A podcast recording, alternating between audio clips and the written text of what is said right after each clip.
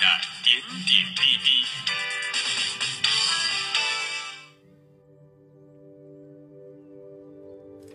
各位听众朋友们，大家好，欢迎收听本期的每日科技视点。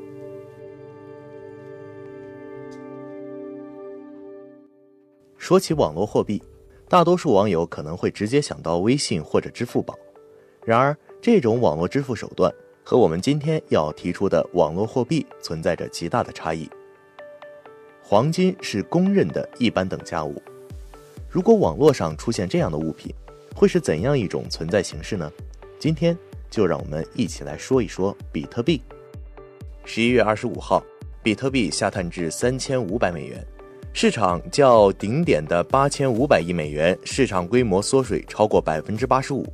业内人士称，支付普遍难度大等因素，数字货币下行趋势可能延续，相关 IT 厂商也将受到冲击。多家数字货币交易所数据显示，二十五日比特币盘中跌破三千五百美元，为二零一七年八月以来最低点，随后拉升至三千八百美元附近。而去年十二月，因散户投资者纷纷涌入，比特币一度触及两万美元的峰值。随着此轮暴跌，多家媒体称比特币正在泡沫化毁灭。据彭博社统计，从十一月十六号至二十四号，比特币五个交易日跌幅已高达百分之二十点四，为本年度最差单周表现，连续下跌周期也达十二个交易日。随着比特币价格暴跌，成交量也严重缩水。甚至不到高峰期的七分之一。CNBC 援引分析师观点称，新入市者信心受挫，可能无法支持比特币的市值，此轮下跌可能要到三千美元左右。比特币暴跌也引发了其他加密货币的大幅下挫。CoinMarketCap 数据显示，目前整个加密货币市场价值已跌至一千二百亿美元左右，与今年年初的八千五百亿美元规模相比严重缩水。欧安达公司亚太交易部，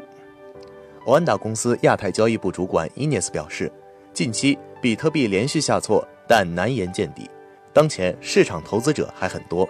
但如果比特币继续朝三千美元一线靠拢，势必会引发恐怖性出逃。他还预测，短期交易区间会在三千五百美元到六千五百美元之间，但不排除明年一月下探至两千五百美元。与其他资产属性不同，比特币毕竟不是黄金。业内人士认为，此次比特币大跌是多种因素合力的结果，而监管升级和货币分叉将持续给币值施压。当前，大量区块链项目存在严重泡沫，在区块链基础设施不全面的基础上，从业者不断拉高市场预期至不切实际的高度，最终遭遇现实打击，致使市场信心不断缺失。安永近期发布的研究报告显示，该公司去年分析的三百七十二笔首次代币发行中，有百分之三十失去了几乎全部的价值；而在使用的 ICO 筹币基金公司中，有百分之七十一的公司尚未推出原型产品。另外，由于比特币的市场体量相对较小，随着大额持币用户的砸盘，也容易造成币值的大幅波动。如此属性。令业界对其支付普及和推广前景感到担忧。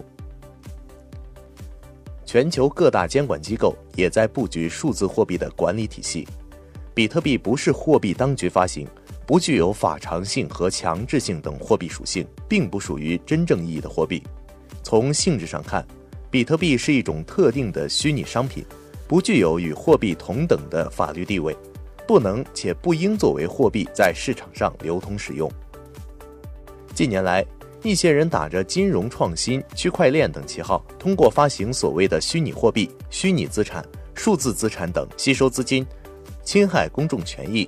为此，中国人民银行等七个部门曾发文叫停各类代币的发行融资，并提醒公众理性看待区块链，树立正确的货币观念和投资理念。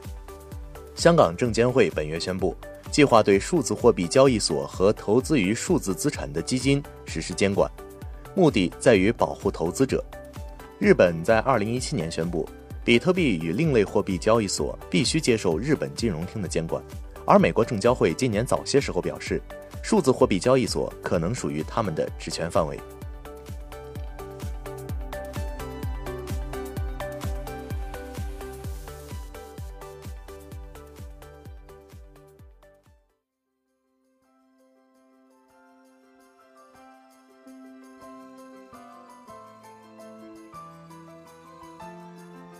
比特币现金目前宣布分叉为两个不同的版本。据报道，双方阵营正在疯狂地在各自的区块链上开展以区块来建立控制权，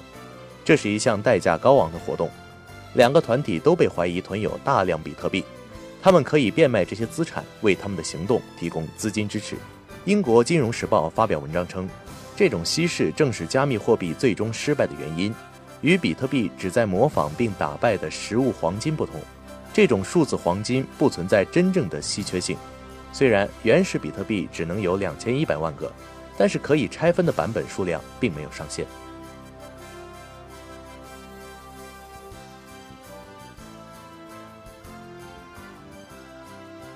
好的，听众朋友们，本期的每日科技视点到这里就结束了，感谢您的收听，我们下期再会。